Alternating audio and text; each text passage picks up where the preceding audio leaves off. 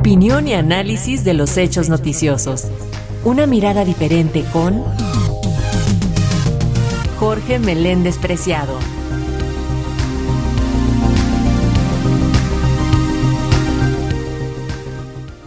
Así es, como ya lo escuchamos, vamos ahora con el comentario de nuestro compañero Jorge Meléndez Preciado en torno justamente al tema de Ucrania y Rusia. Estupor y desbandada ha causado la invasión rusa a Ucrania. Hay, según cálculos, medio millón de personas que han salido a Rumania, Polonia y otras naciones, las más cercanas a la nación que ha sido asaltada por diferentes formas diferentes debido a las órdenes de Vladimir Putin. Miles están en túneles, principalmente en el metro y otros lugares que tienen dichas condiciones, pero en otros sitios que no son militares y han sido atacados con proyectiles, aumenta la zozobra. La guerra no es únicamente por un nacionalismo muy bien ganado, el cual se muestra en un documental de Netflix titulado Invierno en Llamas de 2015 de Eugeni Afinevsky, un ruso afincado en Estados Unidos.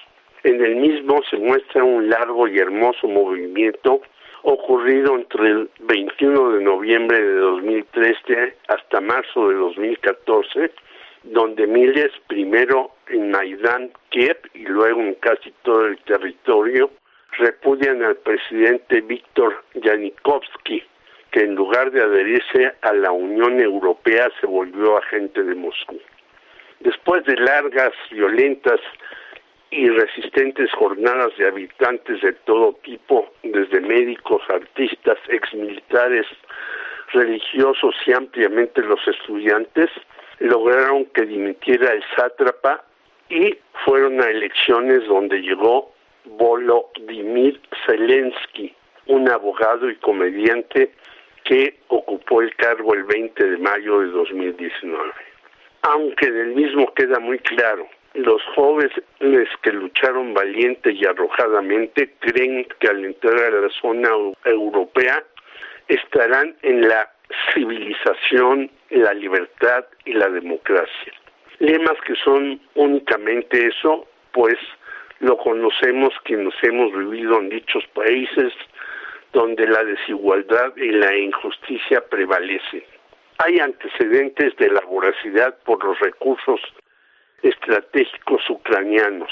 Por ejemplo, el hijo de Joe Biden, Hunter, del mismo apellido, fue cuando menos director de la petrolera Burisma de 2014 al 2019 y eso sí tiene un conflicto de intereses entre el movimiento independentista y el actual régimen.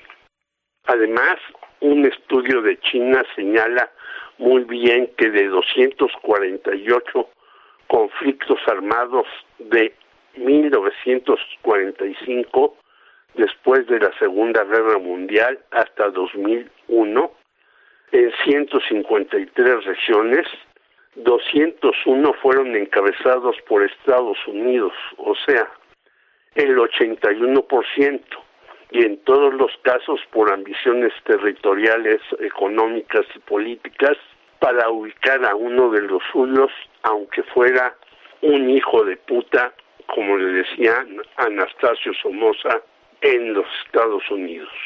Todo ello que hemos sufrido en México, incluso arrebatándonos la mitad de nuestro territorio por el vecino del norte, no tiene justificación para aceptar que Rusia decida intervenir cuando le dé la gana en otra nación.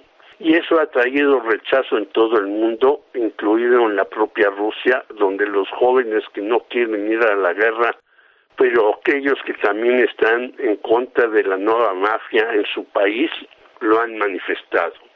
Millones están contra el grupo de ricachones ligados a Putin y hasta mafias que realizan la trata de personas, como está muy claro en un libro que hemos citado, Economía Canalla de Loreta Napoleón.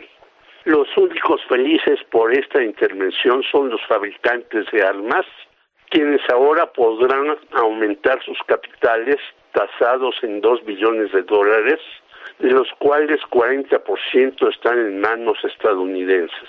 Hace poco tiempo, la señora Madeleine Albright, secretaria de Estado en el gobierno de Bill Clinton, dijo, en un mundo donde todos mienten, él, Vladimir Putin, no tiene por qué decir la verdad.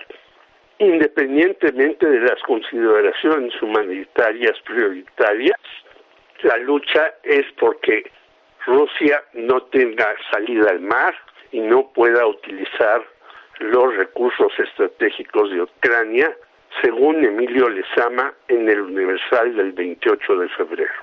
Bien por Juan Ramón de la Fuente, nuestro representante en la ONU, quien condenó abiertamente la entrada de las tropas rusas a otra nación y debido a que en el Consejo de Seguridad Rusia tiene veto, llamó a una asamblea general de los 123 miembros en base al artículo 377 para intentar frenar esta posible escalada que traerá resultados catastróficos.